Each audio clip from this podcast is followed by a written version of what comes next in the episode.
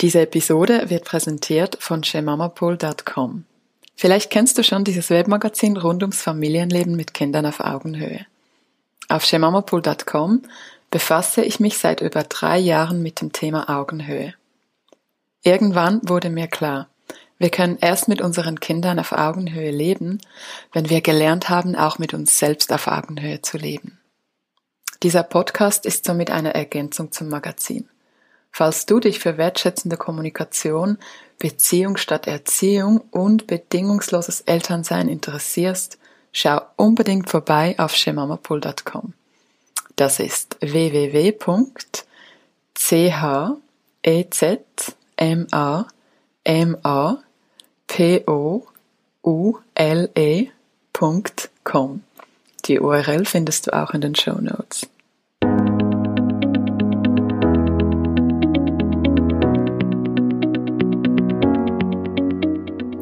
Herzlich willkommen bei Go Hug Yourself, dein Podcast rund ums Elternsein, Selbstliebe und inneren Wachstum. Ich heiße Ellen, bin zweifache Mutter, Wissenschaftlerin und Journalistin und ich möchte in diesem Podcast gemeinsam mit dir lernen, wie wir uns selbst gute Freunde werden und wie wir die Eltern, die Menschen werden, die wir eigentlich immer sein wollten. Danke, dass du heute dabei bist. Los geht's! Ayurveda ist eine Jahrtausende alte Wissenschaft, die eine Menge Werkzeuge bietet für ein ausgeglicheneres, gesünderes Leben. Doch geht Ayurveda einher mit einem ziemlich chaotischen, beschäftigten Alltag von Eltern?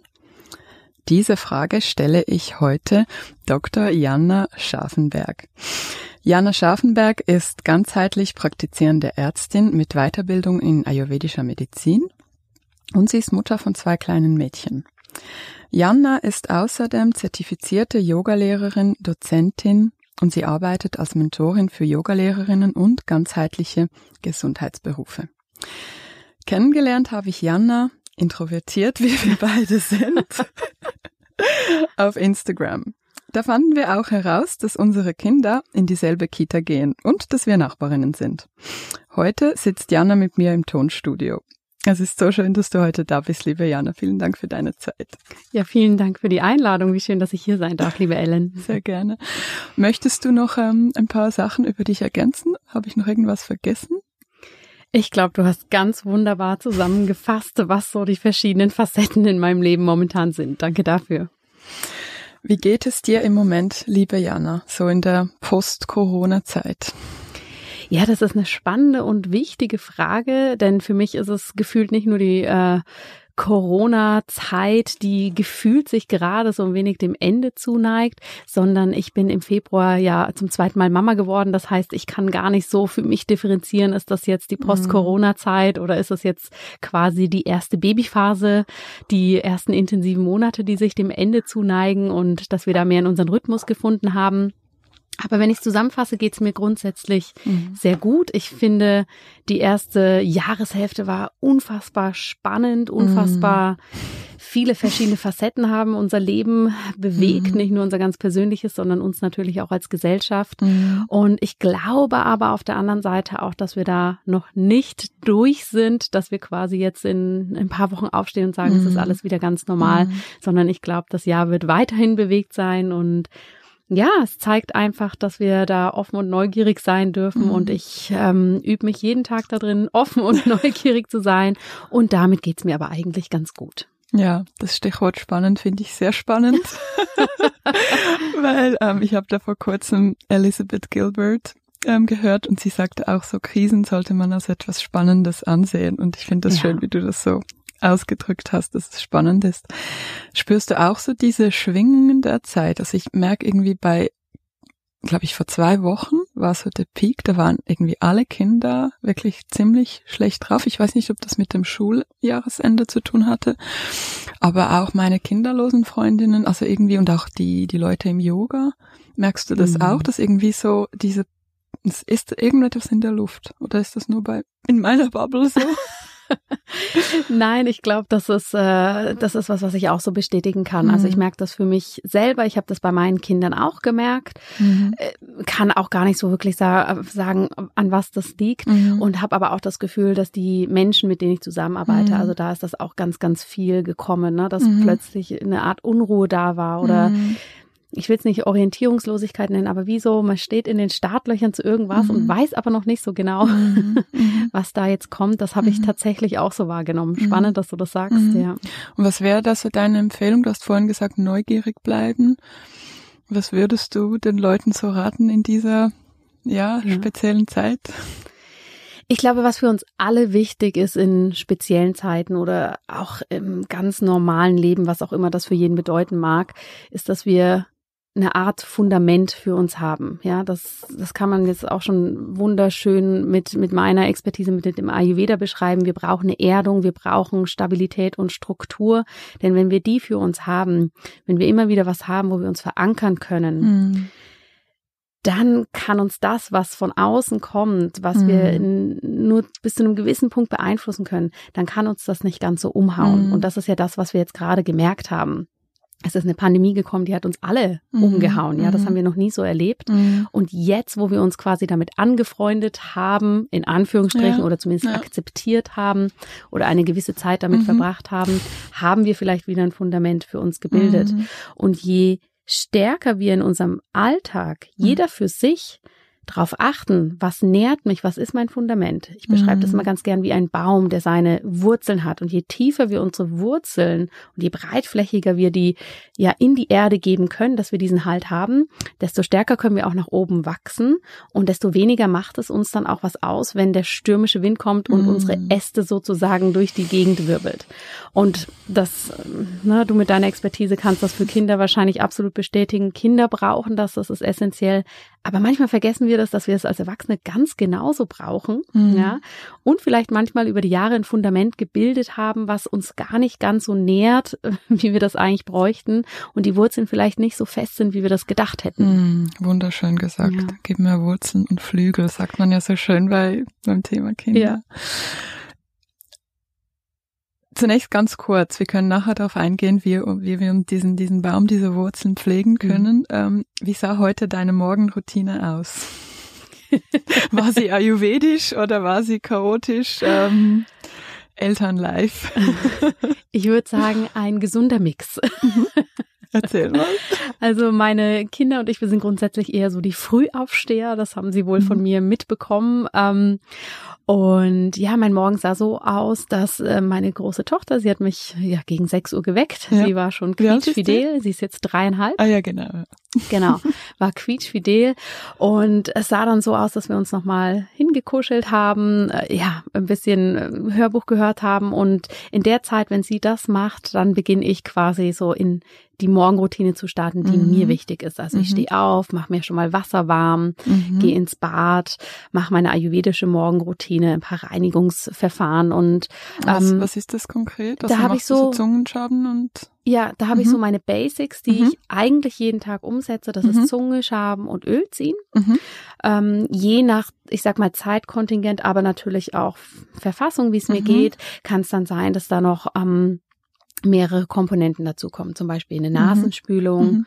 ja, oder ähm, ne, jetzt im Sommer kann man das ganz gut machen, im Frühling auch mal eine Trockenmassage für die Haut. Also mhm. das, das ist aber relativ fluide. Da kommt es mhm. wirklich so drauf an, was brauche ich gerade und mhm. natürlich, ähm, was lässt die Zeit auch gerade zu. Ja, aber so dieses Ölziehen, Zungeschaben, das ist eigentlich was, das passiert jeden Morgen. Wow, okay. Und ähm, da macht äh, eben die Große, die dreieinhalbjährige, die macht da mhm. ganz begeistert mit manchmal, oh. ja, dass sie ihren eigenen kleinen rosa Zungenschaber hat, den sie über alles liebt. Und das ist natürlich meistens mehr Spiel als sonst ja, was. Aber klar. sie versteht, das ist für mich wie Zähneputzen. Schön. Und ja. Ähm, ja, manchmal ist sie da dabei, manchmal nicht. Mhm. Dann, wenn ich das gemacht habe, trinke ich mein warmes Wasser, nimm ein paar tiefe Atemzüge und ja, so war das heute Morgen und wow. ähm, der Wunsch wäre gewesen, noch kurz auf die Yogamatte zu gehen. Das ja. ist sich nicht ausgegangen, aber okay. das ist auch total okay. Und was macht die Jüngste in dieser Zeit? Die Jüngste hat heute Morgen in dieser Zeit noch geschlafen. Okay. Das ist natürlich auch nicht immer so. Ja. Ähm, wenn sie wach ist, dann kommt sie einfach mit dazu. Dann sitzt mhm. sie in ihrem, ne, in ihrem kleinen äh, oder liegt auf der Decke oder ja. in dem Bouncer, was es da so gibt und schaut ja. sich das interessiert an und wird natürlich in der Zeit meistens sehr von ihrer großen, begeisterten Schwester bespaßt. Schön, so toll. ja. Ähm, was ist Ayurveda? Vielleicht ganz grundsätzlich für Leute, die das nicht verstehen. Wie würdest du Ayurveda ganz einfach einem kleinen Kind erklären? Mhm. Ja, die Ayurveda oder der Ayurveda, wenn wir das anschauen, ist, wenn wir das übersetzen, die Wissenschaft oder auch die Weisheit des Lebens. Mhm. Und das ist ja erstmal ein sehr großer Ausdruck, ja, mhm. die Weisheit des Lebens. Und ruft dann natürlich gleich die Frage auf, was bedeutet das?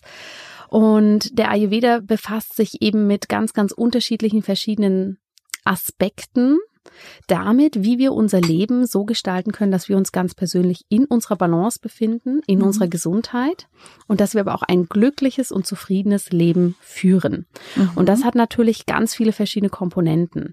Also das umfasst, wie kann ich meinen Körper gesund halten? Mhm. Ja, und mhm. das ist, sagen wir mal, die Sparte des Ayurveda, die wir natürlich hier in der westlichen Welt am meisten kennen. Also wie ernähre ich mich? Was habe ich für Gesundheitsrituale? Mhm. Was habe ich für eine Morgenroutine? All die Punkte, die du vorhin ja auch schon so ein bisschen mhm. gefragt hast. Das ist ganz wichtig. Aber der Ayurveda geht da noch ganz viel, viel weiter in die Tiefe, dass er auch wirklich schaut, was, was brauche ich spirituell? Ja, was erfüllt mein Leben? Mhm. Wie sieht es aus? Ähm, Habe ich eine Meditationspraxis für mich? Also ganz viele verschiedene Facetten. Mhm. Aber das, wo wir so den Hauptfokus hier eben drauf legen können, ist, wie kann ich diese Weisheit oder die Wissenschaft des Lebens für mhm. mich nehmen, um gesunde Rituale zu entwickeln, mhm. die zum einen allgemein für uns als Menschen uns mhm. gut tun, aber wie kann ich die dann individuell für mich gestalten? Mhm. Und das ist letztendlich der Ayurveda, ähm, ja, der uns dabei unterstützt, dass wir wirklich ganz authentisch unsere eigene Wahrheit leben können, mhm. gesund sein können. Das hängt ja in, zu einem gewissen Punkt sehr eng zusammen. Und ähm, was möchte ich in meinem Leben und wie möchte ich das auch gestalten? Wunderschön.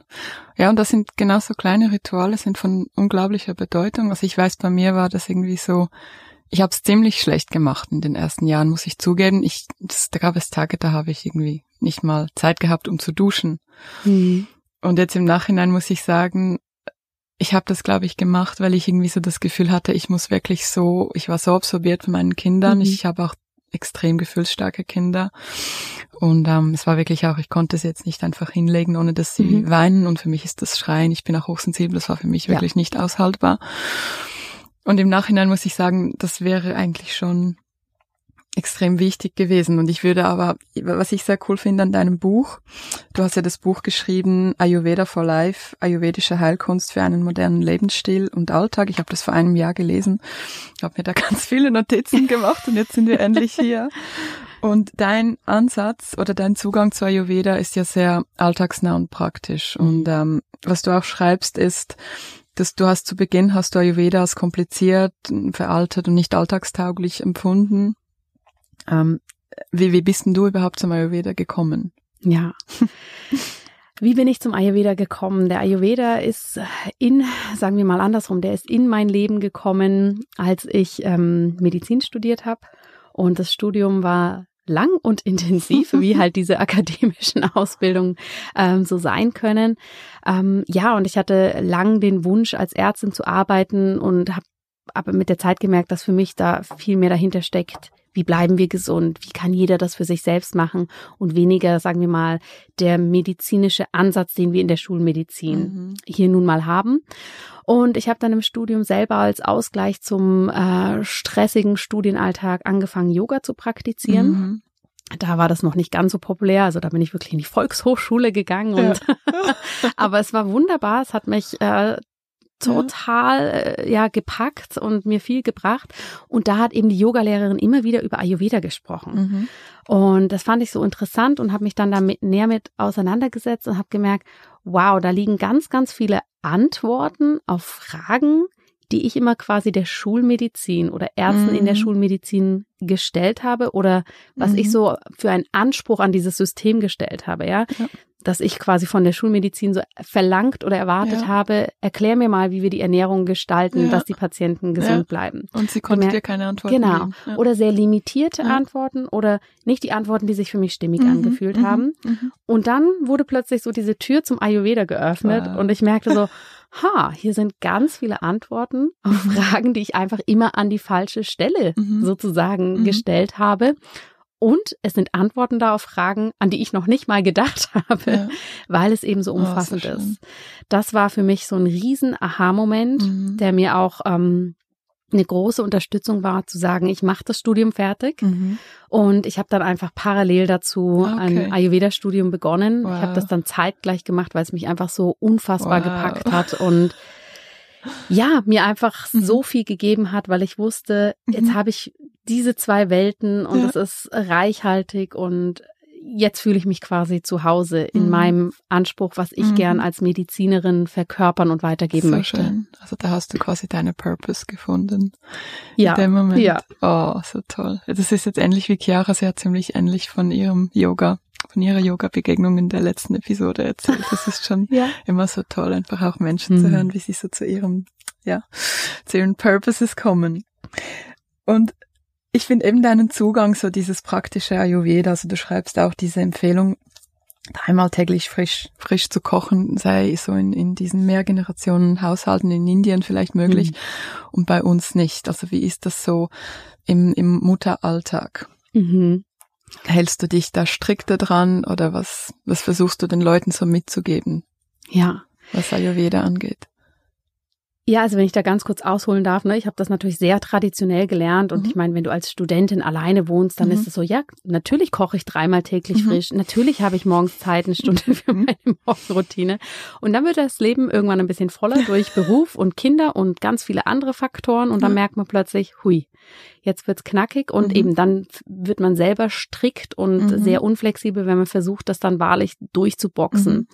Und ich finde gerade im Mama-Alltag oder einfach grundsätzlich in einem vollen Alltag dürfen wir uns immer bewusst machen oder was mir immer ganz wichtig ist, wir müssen uns nicht verbiegen, dass wir den Ayurveda praktizieren können oder dass wir die Yoga-Asanas so praktizieren können, wie sie vielleicht auf irgendeiner schönen Abbildung sind, mhm. sondern wie dürfen wir das anpassen, dass es für uns stimmt. Mhm. Weil nur dann kann es funktionieren. Mhm. Ja, weil sonst haben wir einen riesen Gesundheitsstress, ja. wenn wir morgens aufstehen und, na, was du vorhin auch schon gesagt Wunderbar. hast, es, es gibt einfach Phasen, mhm. da da ist mm. kein großes Zeitkontingent da oder man mm. hat es sich da vielleicht nicht genommen. Aber wie kann man die Ressourcen, die man jetzt gerade hat, für sich am besten nutzen, mhm. dass es einem wirklich auch gut tut. Und ich glaube, ne, du hast es gerade gesagt, wie kann man das im Mama-Alltag machen? Ich glaube, diese Offenheit und Neugier und ja auch die Kreativität und mhm. da so ein mhm. bisschen sich ausprobieren, ja, was stimmt? Mhm. Das ist für mich das Wichtigste, dass man mhm. den Ayurveda so umsetzen kann mhm. und dann ist es halt mal mehr oder mal weniger. Und für mich beginnt ehrlich gesagt Ayurveda ganz, ganz viel im Kopf. Ja. ja, es ist am mhm. Ende des Tages nicht, wie häufig habe ich denn dieses Ölziehen praktiziert, mhm. sondern es ist mehr, wie häufig habe ich mich selber daran erinnert, dass ich in meiner Balance sein möchte, dass ich auftanke mhm. und was habe ich dann auch effektiv dafür getan. Mhm. Go hug yourself vom Feinsten. Absolut. Und ich muss sagen, bei mir war das so, ich habe, ähm, glaube ich, vor eineinhalb Jahren so einen uralten Zettel beim Aufräumen gefunden, dass ich damals noch, noch lange vor Kindern in irgendeiner Yogaschule, ich weiß gar nicht mehr, wo das war, haben sie mir so ein Blatt mitgegeben, war einfach so ayurvedische Rituale und Vipassana-Meditation, mm. also wirklich so Bullet Point-mäßig. Und ich habe mich plötzlich dran erinnert, dass ich das ja auch früher gemacht habe, so dieses Ölziehen und das Zungenschaben und ähm, die Nasenduschen. Mhm. Und ich habe das dann angefangen und es war ein absoluter Stress, weil meine Kinder waren sich das nicht gewohnt. Plötzlich war die Mama irgendwie so, so lange im Bad. Und dann habe ich aber deswegen, das war, das wurde dann ein Stress und dann habe ich das einfach am Wochenende gemacht. Mhm. Und schlussendlich habe ich das einfach wirklich so ganz klein. Also ich habe angefangen, wirklich nur ein bisschen Kokosöl am Morgen zu ziehen während dem Frühstück halt, während ich den Tisch mhm. decke. Und ich glaube, so diese, diese kleinen Schritte. Und es macht eben schon unglaublich viel aus. So diese kleinen Routinen, man könnte sagen, das ist so oberflächlich, aber das macht dann trotzdem so viel aus, eben auf, auf unser, auf unser Denken und auf, auf die innere Welt, weil gerade als Mutter, meine früher, was war die Routine? Ich, ja, ich ging ins Bett, ich stand auf und ich ging zur Tür raus. Ich habe geduscht und ging zur Tür raus, kein Problem, so ein Bein nach dem anderen. Ja. Und ich meine, wenn man Kinder bekommt, dann wird das alles ziemlich kompliziert, bis man überhaupt mal aus dem Haus kommt. Und gerade dann fängt man sich irgendwie an mit diesen Routinen beschäftigen. Und ich muss sagen, für mhm. mich war das wirklich wie so ein Einstieg. Ja. Und ja. das, das war, ja ziemlich. Ja, ich möchte da gerne ergänzen. Du sagst, diese Routinen äh, sind oberflächlich, mhm. aber das sehe ich ganz genau andersrum, mhm. weil wir Menschen neigen immer dazu, ja, mhm. so Shiny Object Syndrome. Mhm. Was ist kompliziert? Was ist mhm. groß? Was können wir da alles machen? Aber letztendlich ist genau das Routinen etablieren, die super einfach wirken, die uns nahezu schon etwas langweilen, weil sie so einfach sind. Das ist eine richtige Kunst. Das braucht Disziplin und das ist das, was tiefgehend ist. Genau. Ja, weil wenn ja. ich was jeden Tag wiederhole, ja. wenn es eine kleine Sache ist, mhm. das aber über Monate, über Jahre mache, mhm. hat das einen viel, viel tiefer gehenden Effekt, Absolut. als wenn ich einmal sage, das ist ja der Klassiker. So, jetzt gehe ich mal ein Wochenende entspannen und ins Wellness mhm. und danach gehe ich in mein super stressiges Leben zurück. Genau, ist genau. zwar eine nette Momentaufnahme, mhm. aber es bringt uns langfristig mhm. nicht so viel.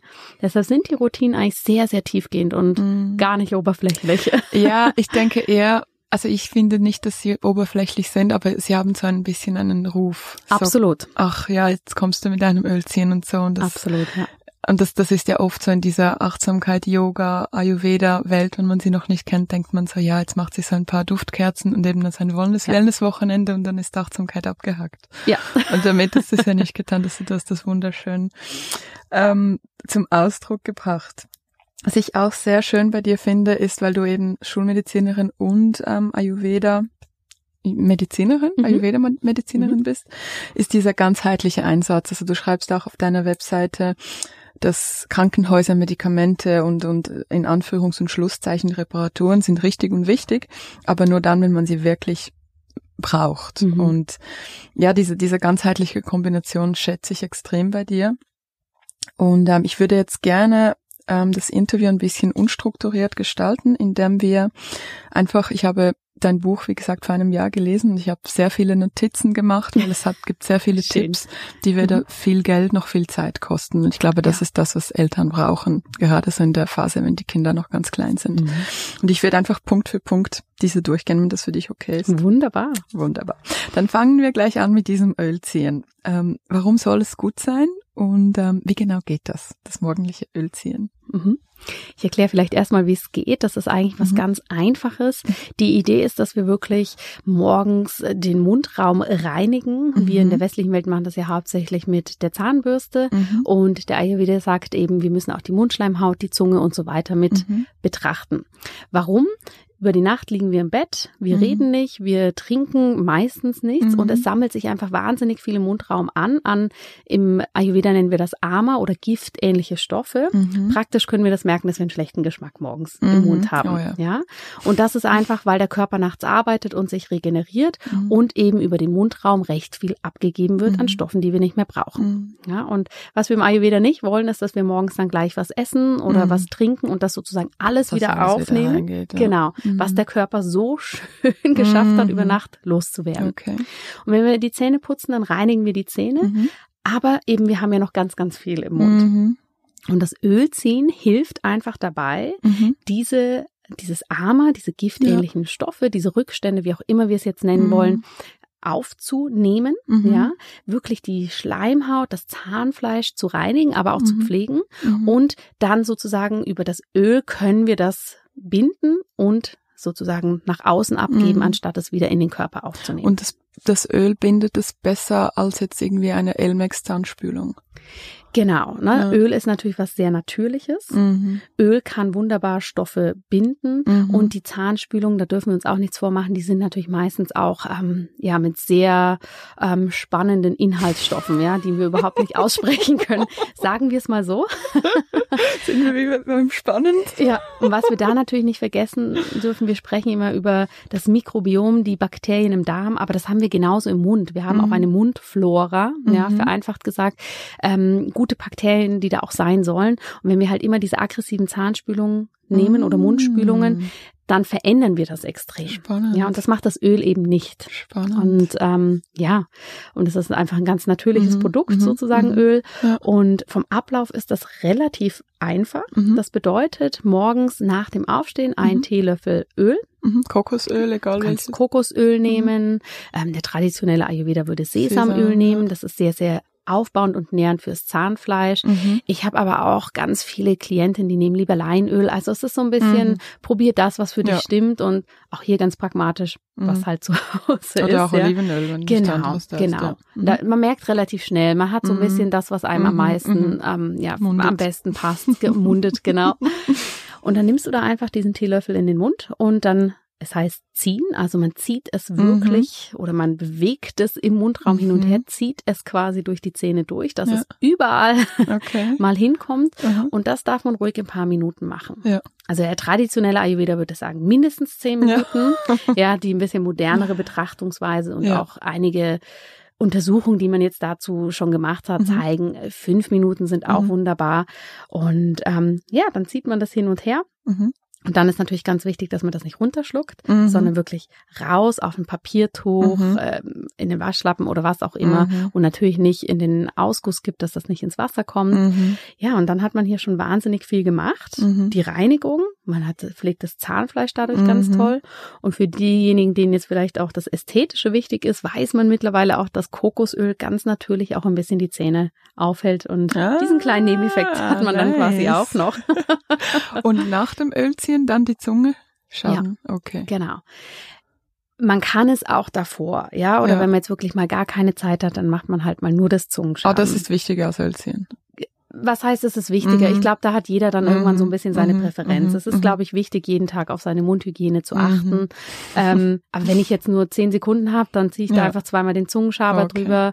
Wenn ich fünf Minuten habe, mache ich das Öl. Und Ja. wenn ich sechs Minuten habe, mache ich beides. Ach, beides, ja. Und was ist mit der, mit dieser Nasenspülung oder Nasendusche? Machst Mhm. du die? Wie, wie oft? Also eigentlich täglich sollte man?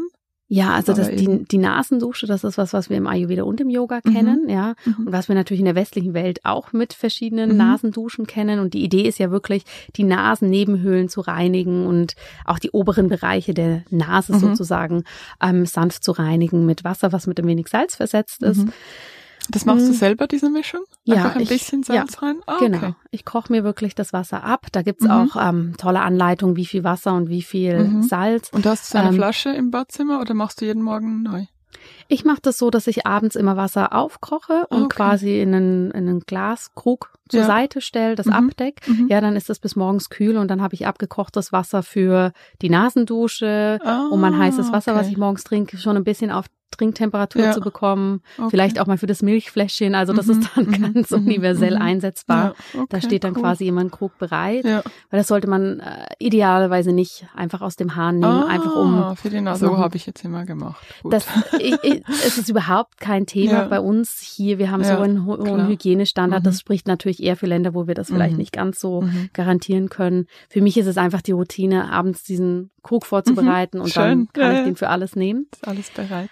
Ähm, aber zu deiner Frage, wie häufig ich das mache, Mhm. es ist so ein bisschen situativ abhängig. Mhm. Also im Frühjahr mache ich das sicher fast täglich, Mhm, weil ich da einfach auch Pollen. merke mit den Mhm. Pollen oder ne, oder wenn ich Mhm. merke, so eine Erkältung bahnt sich so Mhm. langsam den Weg Mhm. an, es fließt aber alles noch Ja. gut ab, das Nasensekret, mache ich das auch öfter, um das zu Mhm. unterstützen.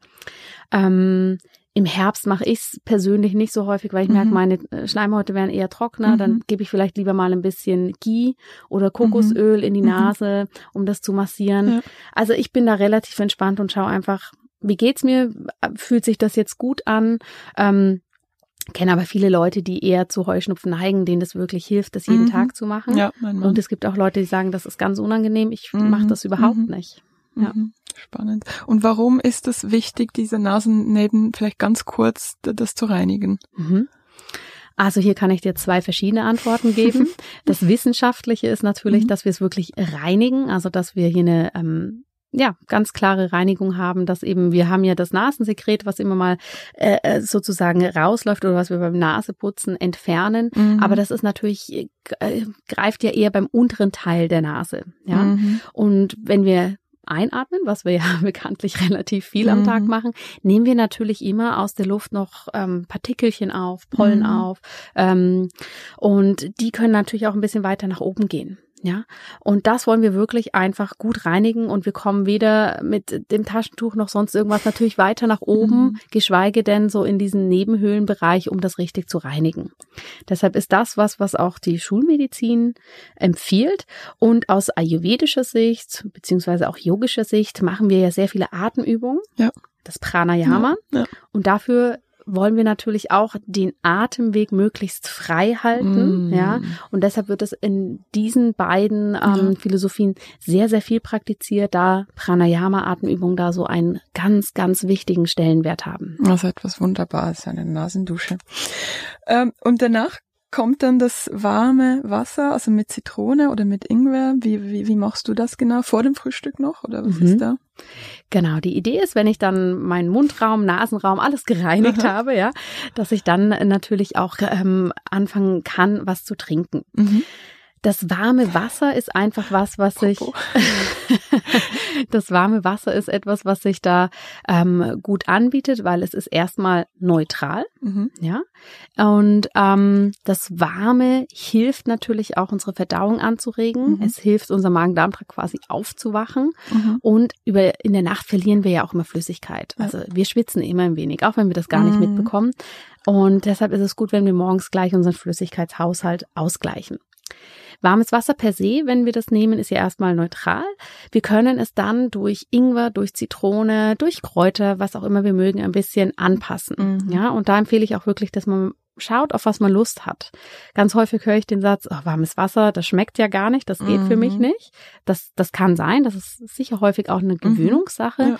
Ähm, aber aus dem Grund kann man da gern auch kleine Zusätze geben. Eben man kann mal ein paar Ingwerscheiben dazugeben. Der Klassiker ist das Zitronenwasser am Morgen, was auch wunderbar ist, weil es mhm. einfach nochmal diese saure Komponente im Geschmack, das ist sehr aufweckend, ja, mhm, regt mhm. die Verdauung gut an. Mhm. Da müssen wir aber natürlich einfach schauen, dass das unseren Zahnschmelz nicht angreift. Also da empfehle ich wirklich morgens ein Glas trinken und dann ist mhm. gut und das nicht über den ganzen Tag verteilt immer dran mhm. nippen. Man kann aber genauso gut jetzt im Sommer, kann man auch mal ein paar Schei ähm, Stängelchen Minze mit ja, reingeben. Also ganz unterschiedlich, ja. auf was man da Lust hat. Mhm. Ähm, ich bin da ja meistens relativ langweilig und nehme einfach nur das warme Wasser. Ja. oder im Winter eben dann der Ingwer, der wärmt oder ein bisschen Zimt. Also da gibt's mhm. verschiedene Möglichkeiten. Hochspannend. Ja, und ich, ich glaube, es ist auch eine Gewöhnungssache. Absolut. Weil ja. ich hatte auch so am Anfang, also ich, ich glaube, ich weiß nicht, ob das in deinem Buch stand, ich mache manchmal einfach warmes Hannenwasser. Mhm. Und ähm, also warmes Leitungswasser, wenn ich jetzt keine Zeit habe zum Wasserkochen und schon das tut irgendwie besser als kaltes. Ja. Aber wie ist das? Also sollte man warmes Wasser auch tagsdurch möglich präferieren? Oder also zum Beispiel im Restaurant lieber einen Ingwertee bestellen, wie wir jetzt trinken, oder dann einen Eistee jetzt im Sommer? Was würdest du raten, wenn man auf beides Lust hat? Ja. Was ist gesünder? Also ich würde empfehlen, dass man quasi als Basis über den Tag wirklich warmes Wasser trinkt. Ja, mhm. im Winter kann das natürlich fast heiß sein. Im mhm. Sommer würde ich es lauwarm gestalten, mhm, mhm. dass das ähm, die Basis ist, die uns mit Flüssigkeit versorgt. Mhm. Das kann man auch ganz einfach gestalten, indem man zum Beispiel immer eine Thermoskanne dabei hat. Die kannst du überall auffüllen lassen. Ja. Das ist wirklich ähm, absolut gut machbar. Und dann würde ich situativ entscheiden, auf was man noch Lust hat. Ja, mhm. natürlich mögen wir es manchmal, wenn was Geschmack hat und das darf auch sein. Mhm. Aus ayurvedischer Sicht hat natürlich alles, was irgendwie mit Kräutern versetzt ist, ja. ähm, eine Wirkung. Ja. Kräuter sind Medizin in mhm. dem Sinne. Das heißt, wenn wir jetzt hier unseren Ingwertee trinken, wird der unsere Verdauung schon ein wenig anregen, okay. was ja wunderbar ist ja. für unser Mittagessen später. ähm, also das heißt, da darf man entscheiden, ja. Und mhm. eigentlich, wenn wir in uns reinhören, ganz intuitiv, mhm. wissen wir das meistens auch, dass mhm. wir jetzt, wenn die Temperaturen extrem hoch sind und es mhm. heiß ist, dann ist es auch mal schön, wirklich einen kalten Eistee zu trinken mhm. und das aber dann auch zu genießen, mhm. ja, und nicht als Basisgetränk über den ganzen Tag zu ja. haben. Und wenn wir wissen, oh, es ist kühler oder ne, ich brauche auch so ein bisschen die Wärme von innen, dann zieht's uns eigentlich ja auch grundsätzlich mehr mal zu einem Ingwertee. Also zusammengefasst als Basis für den Flüssigkeitshaushalt mhm. neutrales warmes Wasser, mhm. punktuell das, auf was ich Lust habe und was gerade für mich gut gut zu sich anfühlt.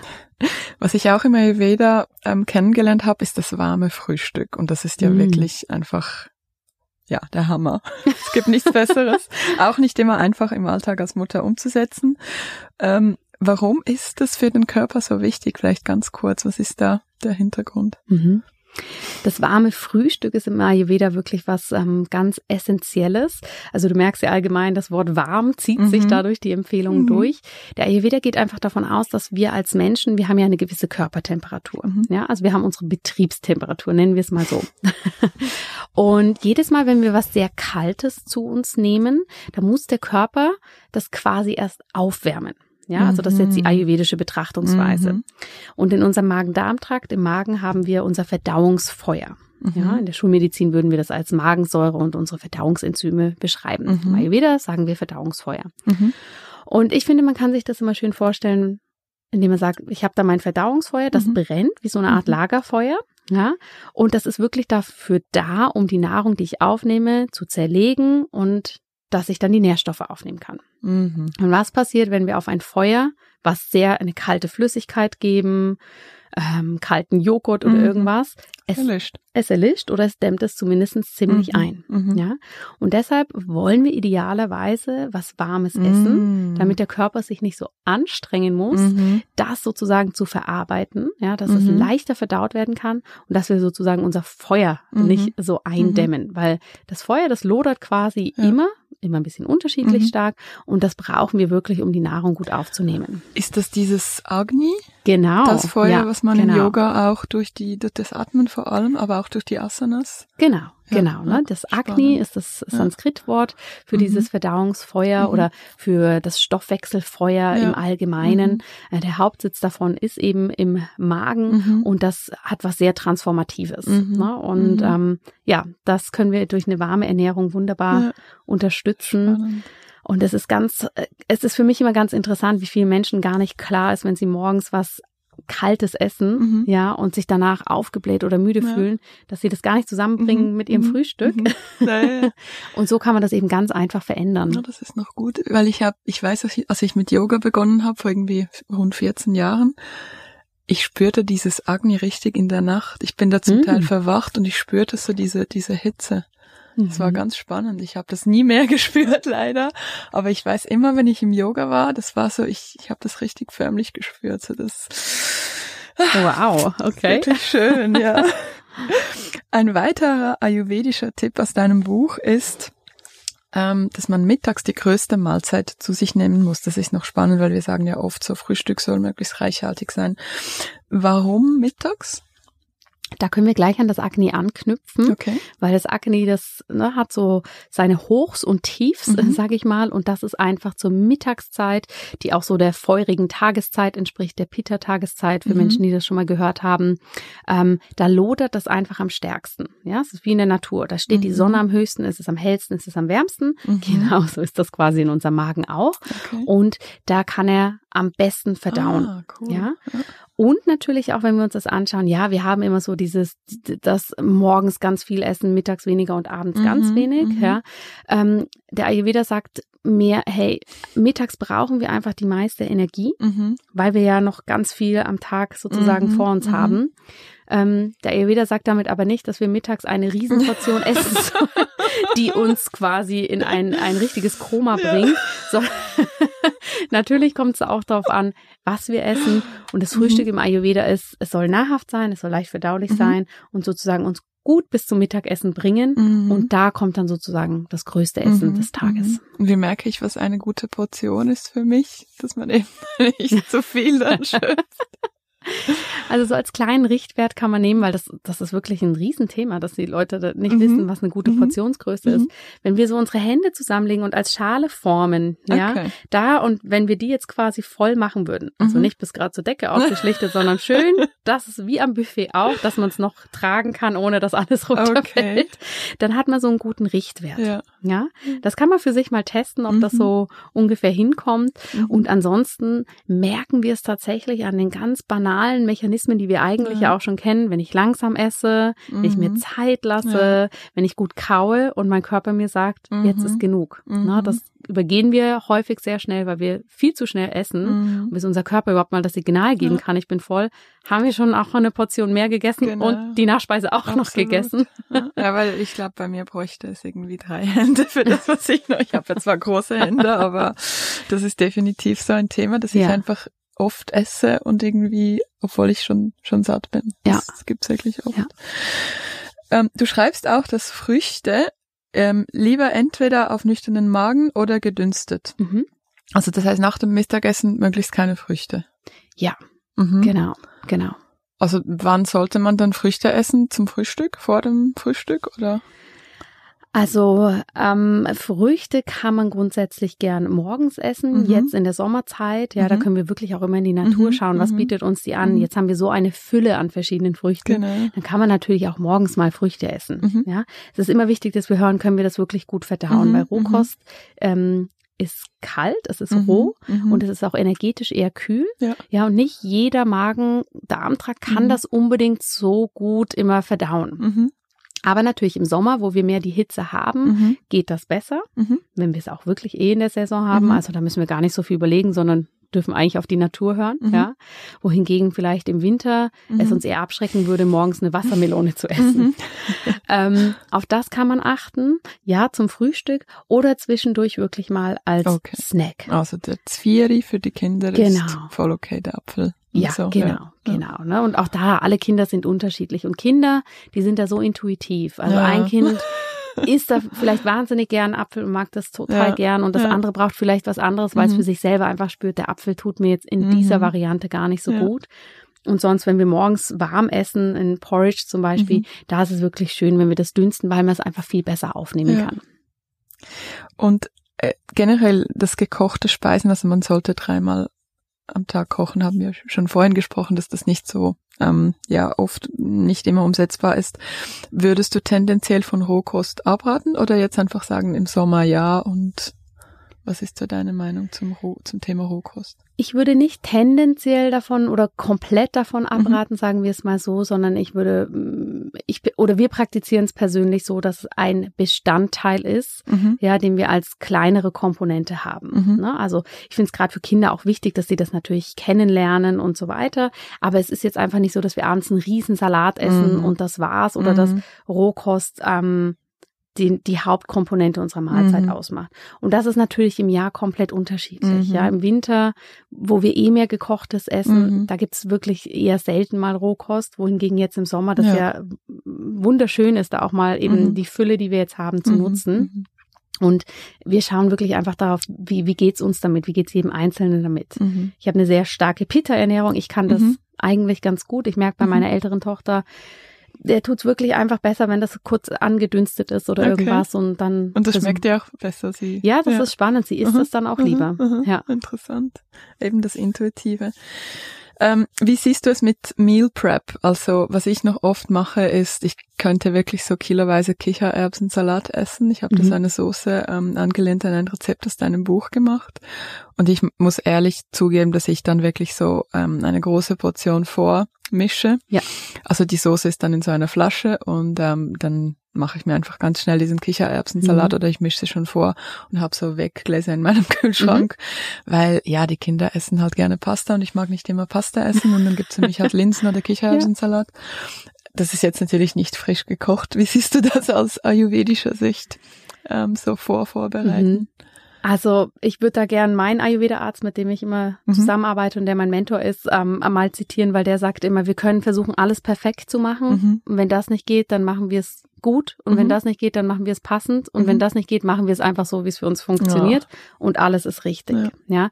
Diese Idee mit dem äh, frisch und warm kochen aus yogischer und ayurvedischer Sicht hat dann das Essen natürlich die meiste Energie. Ja, und das, das wissen wir auch. Wenn wir Mhm. was frisch kochen, das Mhm. hat natürlich einfach nochmal Mhm. ja, was ganz anderes, als wenn wir was nochmal aufwärmen. Aber das heißt nicht, dass wir das andere nicht dürfen. Im Ayurveda geht es Mhm. eh darum, dass das alles Empfehlungen sind. Ja. Mhm. Und ich denke mir immer, wenn die Alternative ist, du sitzt am Tisch und isst frustriert zum fünften Mal Pasta mit Butter, weil die Kinder das so gerne haben, ja, und man hat es nicht geschafft, noch Mhm. eine weitere Mahlzeit frisch zu kochen, Genau. ähm, dann sehe ich überhaupt kein Problem darin, die Dinge vorzubereiten. Mhm. Wir machen das auch sehr, sehr viel. Also Mhm. wenn ich weiß, heute Abend essen wir irgendwie Quinoa, dann mache ich mit Sicherheit noch eine Portion mehr, um die am nächsten Tag nochmal zu verwenden. Okay. Ja, und das ist überhaupt, überhaupt nicht schlimm. Mhm. Ja, es gibt immer Ideale, an denen wir uns orientieren mhm. können und dann ja. gehen wir in unsere Realität mhm. und schauen, was stimmt, weil wie gesagt, wenn die Alternative ist, du isst das, auf was du keine Lust hast mhm. oder gehst um 16 Uhr ausgehungert zum Bäcker, ja. um da irgendwas zu nehmen, also Genau. Dann würde ich mich lieber über deinen feinen mhm. Kichererbsensalat freuen, der halt von gestern ist. Ja, wunderbar. Ich habe auch ehrlich gesagt ähm, Kitchery schon vorgekocht mm. und wirklich so drei Weggläser, große Weggläser Kitchery im Kühlschrank stehen ähm, und die einfach dann auch aufgewärmt mit ein bisschen frischem Gemüse. Was auch ähm, immer passt, ja. Bin ich froh, dass du das so siehst. ähm, vielleicht für Hörerinnen und Hörer, die nicht wissen, was Kitchery ist. Ähm, magst du da vielleicht noch ein mhm. paar Worte dazu sagen? Ja, natürlich. Kitchery ähm, ist ja erstmal ein Wort, mit dem wir wirklich nicht so viel anfangen können oder uns das herleiten können. Bei dem Kitchery handelt es sich um ein ayurvedisches äh, Gericht, was sehr, sehr leicht verdaulich ist und was aus diesem Grund häufig eingesetzt wird, um ein paar Entlastungstage mhm. zu machen oder Detox-Tage. Mhm. Es wird, wenn wir jetzt zu einer größeren ähm, Reinigungskur in eine Ayurveda-Einrichtung gehen, also in die sogenannten Panchakarma-Kuren mhm. gehen, wird das dort auch ganz viel eingesetzt. Ähm, und ein Kitchery ist eine Art Eintopf, mhm. ja, was aus Dal, also was aus Linsen Essen besteht, mhm. was mit verschiedenen Gewürzen, die die Verdauung unterstützt, gekocht ist, mhm. ähm, was gesunde Fette enthält und wie du schon sagst, was dann ne, angepasst, saisonal und an die unterschiedlichen Typen einfach noch verschiedene Gemüsesorten enthalten mhm. kann. Und das ist ein Gericht, was gut verdaulich ist, was nährstoffreich ist. Mhm. Und das kann man wirklich mal, wenn man sagt, uff, jetzt war es irgendwie mhm. die letzten Wochen ein bisschen wild, weil mhm. Sommerferien waren und wir sehr, sehr mhm. viel unterwegs gegessen haben, kann man das einfach nutzen, um den Magen-Darm-Trakt mal wieder ein wenig zu beruhigen, ein kleines Reset zu machen. Mhm. Und ja, auch hier, ne, wunderbar, wenn man sich das jeden Tag frisch kochen kann. Ja. Genauso wunderbar, wenn man sich das vorkocht für ein paar mhm. Tage. Mhm. Und auch da geht's wieder mehr darum, die Achtsamkeit mhm. für sich. Ich tue mir da mhm. was Gutes. Absolut. Ja, ich finde, es ist erstens unglaublich köstlich. Mhm. Und das zweite ist ja, es ist, glaube ich, so für, wie so das Capsule Wardrobe unter den Lebensmitteln. Also ich glaube, es hat so viele essentielle Aminosäuren und, und ja. Vitalstoffe und alles drin, dass ja. man das auch wirklich über Tage so sein Detox essen mhm. kann, ohne dass irgendwie ein Mangel, eine Mangelerscheinung ähm, eintritt. Ist das richtig? Es ist absolut richtig und mhm. wahrscheinlich genau das Gegenteil. Man versorgt sich dadurch in so einer mhm. guten Kombination mhm. mit diesen Nährstoffen, ja, dass man mhm. da wirklich ähm, wahrscheinlich mehr aufnimmt, als wenn man so die gängige mhm. Ernährung, mhm. die vielleicht ja viele ja. im Alltag so haben. Ja, und das fand ich halt wirklich auch als Mutter, weil ich habe auch, ich bin jetzt nicht so die große Köchin und ich finde irgendwie, da muss man sich wirklich überhaupt keine Gedanken darum machen. Man kann einfach das Kitchery kochen, es ja. sättigt wunderbar und ähm, ist super lecker. Ähm, gibt es ein gutes Kitchery-Rezept? Weil ich weiß nicht, ähm, gibt es bei dir auf der Webseite eins oder kannst du ein, eins empfehlen? Ähm, ich habe eins auf der Webseite, mhm. sogar mit Video, wie man das kocht, um es für perfekt. alle ganz einfach das zu machen. Das kann ich dir gern geben. Ja. Sehr, sehr gerne. ähm, Stichwort Panchakarma. Ähm, kann man auch in der Schweiz oder Europa ein richtig gutes Panchakarma machen? Meiner Meinung nach ja. Mhm. Ne, wir dürfen uns auch hier mal überlegen, wenn mhm. wir, also Panchakarma, die große ayurvedische Reinigungskur, ist was sehr, sehr Intensives. Mhm. Und hier geht es vor allem darum, ähm, dass wir uns eine längere Z Auszeit nehmen können, um mhm. das wirklich zu machen. Also das ist mhm. kein Quick Fix für drei mhm. Tage eben das besagte Wellness. Und ähm, es kommt einfach darauf an, was man gerne möchte. Wenn man es sehr traditionell haben möchte, bietet es sich sicher an, hier nach Indien oder Sri Lanka zu gehen. Wir haben mittlerweile aber auch ganz, ganz tolle Einrichtungen im europäischen Raum, die natürlich den Vorteil haben, ich muss nicht weit fliegen, ich bin in meiner Zeitzone, ähm, auch wenn die Sprache ein Thema ist, äh, ich kann in mhm. meiner Sprache kommunizieren. Mhm. Ähm, ich denke, es kommt darauf an, was man möchte, wofür einen der Fokus ja. ist. Aber wir haben mittlerweile sehr, sehr gute Einrichtungen, ja. die das ähm, in der Schweiz, ja, in Deutschland und auch Österreich das anbieten. Ich schon lange mal machen. Vielleicht kannst du mir da mal noch ein paar Links geben. Sehr gerne.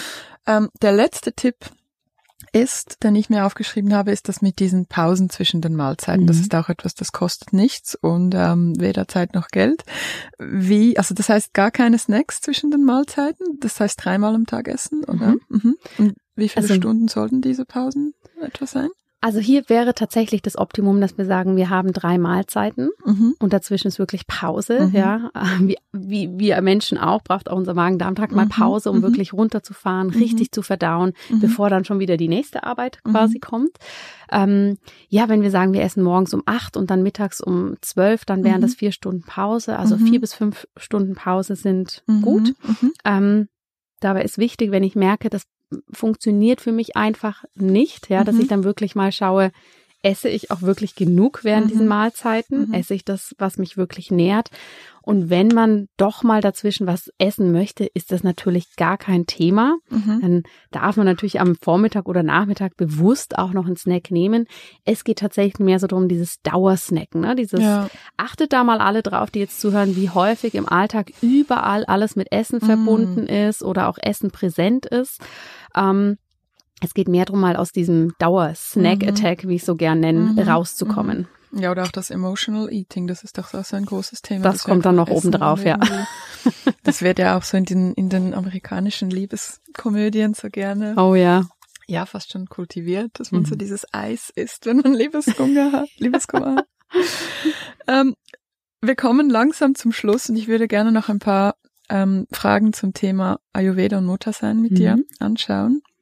Wie hat sich deine, du hast es ja schon ein bisschen angedeutet, aber wie hat sich deine Ayurveda-Praxis verändert, seit du Mutter bist und vielleicht wahrscheinlich vor allem seit du das, das zweite Kind mhm. hast? Wie alt ist deine jüngste Tochter? Sie wird jetzt dann fünf Monate. Oh, ja. Bin ich noch ganz, ganz klein. Ja. Ja, das ist eine schöne Frage, weil ich glaube, auf der einen Seite hat es sich sehr stark verändert, aber irgendwie auf der anderen Seite auch nicht, weil mhm. ich habe wie wahrscheinlich bei ganz vielen Dingen, wenn man Mama wird, gemerkt, ich, ich darf mich da aufs Wesentliche konzentrieren mhm. und was ist mir wirklich wichtig. Mhm. Ja, also ich habe es nochmal viel mehr in die Tiefe kennenlernen mhm. dürfen, weil einfach die Zeitkomponente nicht so da ist, weil Dinge flexibler gehandhabt werden ja. dürfen.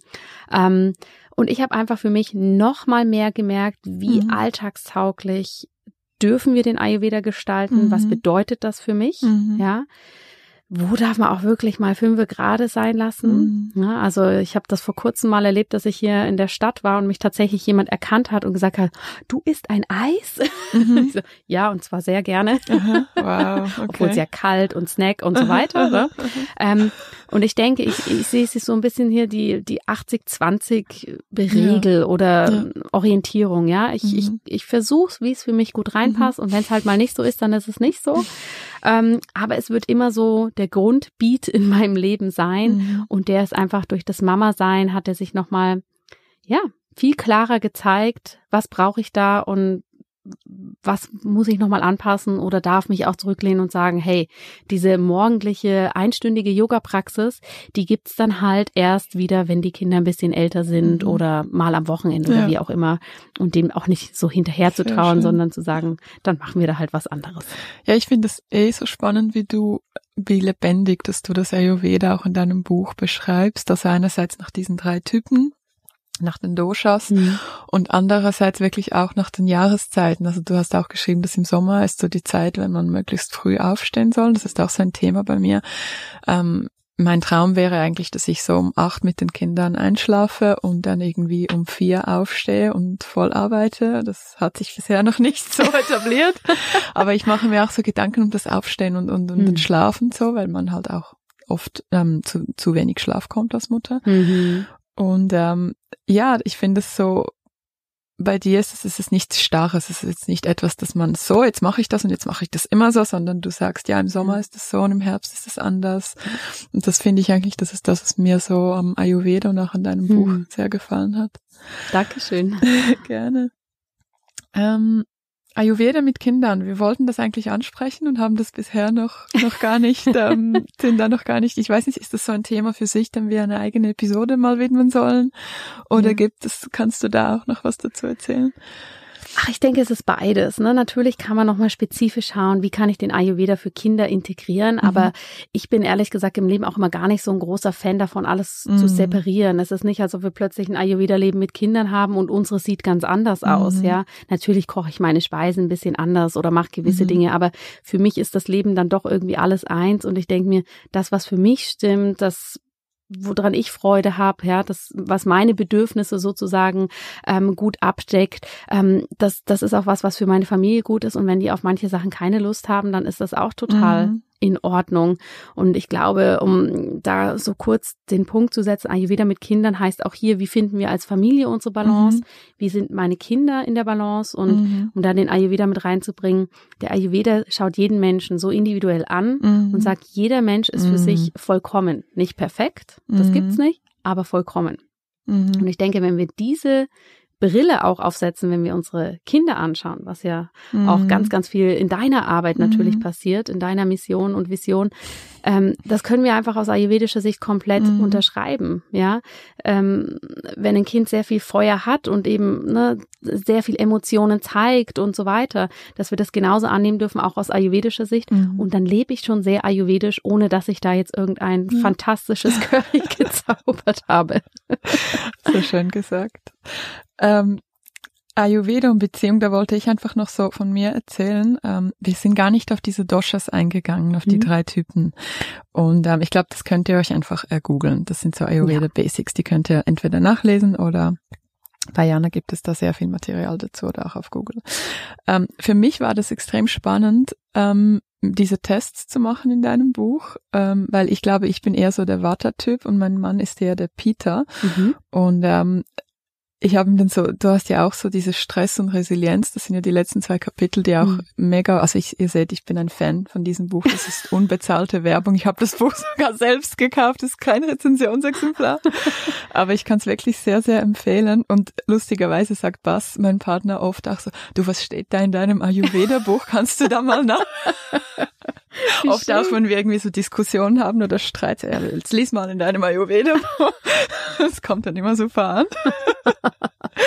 Nein, aber das war wirklich tatsächlich so, dass, dass man sich selbst besser kennenlernt und auch den mhm. Partner. Und ich bin so dieser Wartetyp, ich friere auch oft mhm. und beim, beim Massieren habe ich ihn dann immer so, wenn ich ihn massiere, weil das machen wir noch oft, habe ich ihn so zugedeckt mit Decken, damit er ja genug warm hat und er ist ja ein, ein Peter-Typ. Mhm. Und ähm, da habe ich bei dir eben erfahren, dass das eine gute Stressprävention, das so kühlende Massagen und mhm. das, das war wirklich, ja, das war auch Ach, ein schön. ganz toller Tipp. Ähm, gibt es zum Schluss noch irgendetwas, das du gerne von dir aus noch ansprechen möchtest, das wir vergessen haben? Ach, ich glaube, vergessen haben wir nichts. Wir haben so viele tolle Sachen mhm. angesprochen und ich habe es vorhin schon zu dir gesagt. Ich finde es unfassbar, wie toll du dieses Interview vorbereitet hast. Dafür vielen Dank. Mir ist einfach wichtig nochmal so dieser kleine Appell. Ja, man, man hört und liest immer so viele Dinge, wenn es um Gesundheit geht. Mhm. Gerade auch in der Yoga, Ayurveda und Wellnessbranche. Mhm. Und ich erlebe das einfach so häufig, dass dann ganz viele ja, Frauen oder Mütter vor mir sitzen und schon fast so ein bisschen ängstlich fragen, wie wichtig ist denn jetzt diese Morgenroutine? Mhm. Mhm. Ich schaffe das momentan nicht oder meine, Na meine, meine Nächte sind einfach wahnsinnig kurz und das ist, boah, dann stehe ich morgens auf und versuche mich ja daran, ja. Mhm. Und das dann leider manchmal wirklich so die Antwort äh, in gewissen Medien, sage ich jetzt einfach mal, kommt, ja, aber das ist nur wichtig, weil nur dann sind wir erfolgreich, gesund, entspannt mhm. und was auch immer. Und ich nenne das wirklich einfach den größten Schwachsinn, mhm. ja auch wenn ich selber gerne Morgenroutine habe. Mhm. Es geht wirklich einfach darum, schau, was du brauchst. Mhm. Und das ist egal, ob das jetzt das gesellschaftlich anerkannte ist mhm. oder das mhm. wissenschaftlich erwiesene, ja, dass alle Menschen, die super produktiv sind und mhm. gefühlt zehn Bücher in der Woche schreiben, immer um vier Uhr aufstehen. Mhm. Das ist schön für diese Menschen, aber vielleicht brauchen wir was ganz anderes. Und es ist nie das Spektakuläre, was uns in unsere Balance bringt, sondern eben die kleinen Routinen. Und ja. da ist es auch ganz egal, was es am Ende ist, wenn ja. es dir gut tut. Und da möchte ich einfach allen so ein bisschen den Druck nehmen, ja, ja. dass man jetzt denkt, oh Gott, ich muss, ich muss, ich muss, mhm. ich muss. Nimm dir eine kleine Sache, setz die um, mhm. Wenn die stimmt, dann mhm. vielleicht was mhm. Neues dazu und wenn nicht, dann halt auch ja. nicht. Ja, das ist so wichtig. Also übrigens auch nicht das, was irgendwelche Instagram-Frauen euch, genau. ähm, aka Shea Mama Pool zu erzählen versuchen. Also ich glaube auch, das ist so wichtig, dass man das, was wir hier einfach erzählen, das ist wie so ein Buffet und entweder das gut, man nimmt etwas und wenn nicht, dann, genau. dann nicht. Genau. Ich danke dir von Herzen für dieses Interview, liebe Janne. Alles, ja, alles vielen Gute. Dank für die Einladung. Das war sehr, sehr schön, hier bei dir zu sein. Bis ganz bald. Bis bald. Tschüss. Das war es für diese Woche mit Go Hug Yourself. Falls dir die heutige Episode gefallen hat, hilf uns zu wachsen und teile diese Episode mit anderen Eltern, die du kennst, mit deinen Nachbarn oder Verwandten. Hierfür kannst du den Podcast einfach über WhatsApp, Facebook oder Instagram sharen. Außerdem würde ich mich sehr über deinen Input freuen. Falls du eine Rückmeldung, eine Frage oder eine konkrete Sorge hast, kannst du mir dieses sehr gerne als Themenvorschlag schicken. Du erreichst mich auf Instagram unter shemamapool oder per E-Mail unter ellen.shemamapool.com. Verlinkung dazu findest du in den Show Notes. Und nun wünsche ich dir eine wunderbare Restwoche. Wir hören uns nächsten Dienstag wieder und bis dahin, go hug yourself.